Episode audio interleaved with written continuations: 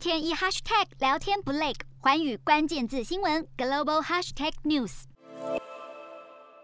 重症病床再度人满为患，入冬疫情重返，欧洲再度成为重灾区。世卫组织警告，过去四个月欧洲染疫数暴增近六成，累计飙破七千万例大关。过去一周死亡增幅高达一成多，远远高于东南亚。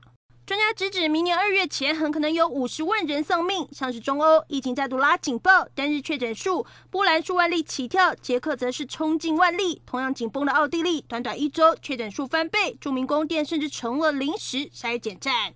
匈牙利单日超过六千多例，境内过半人口完全接种，仍然低于欧盟的平均值。不少家长带着孩子直奔接种中心。官方要求政府机构强制接种，却不打算重启防疫措施，引发争议。疫情严重的拉脱维亚，则是入秋后率先重启封锁的国家之一。四号，国会更通过新法，允许企业解雇不愿接种的劳工。疫情火速燎原，东欧国家医疗甚至逼近崩溃边缘。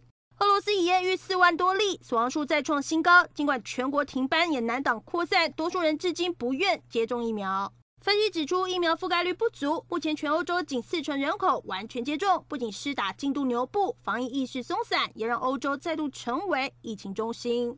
洞悉全球走向，掌握世界脉动，无所不谈，深入分析。我是何荣。环宇全世界全新升级二点零版，锁定每周三、周六晚间九点，环宇新闻 MOD 五零一中加八五凯播二二二以及 YouTube 频道同步首播，晚间十点完整版就在环宇全世界 YouTube 频道。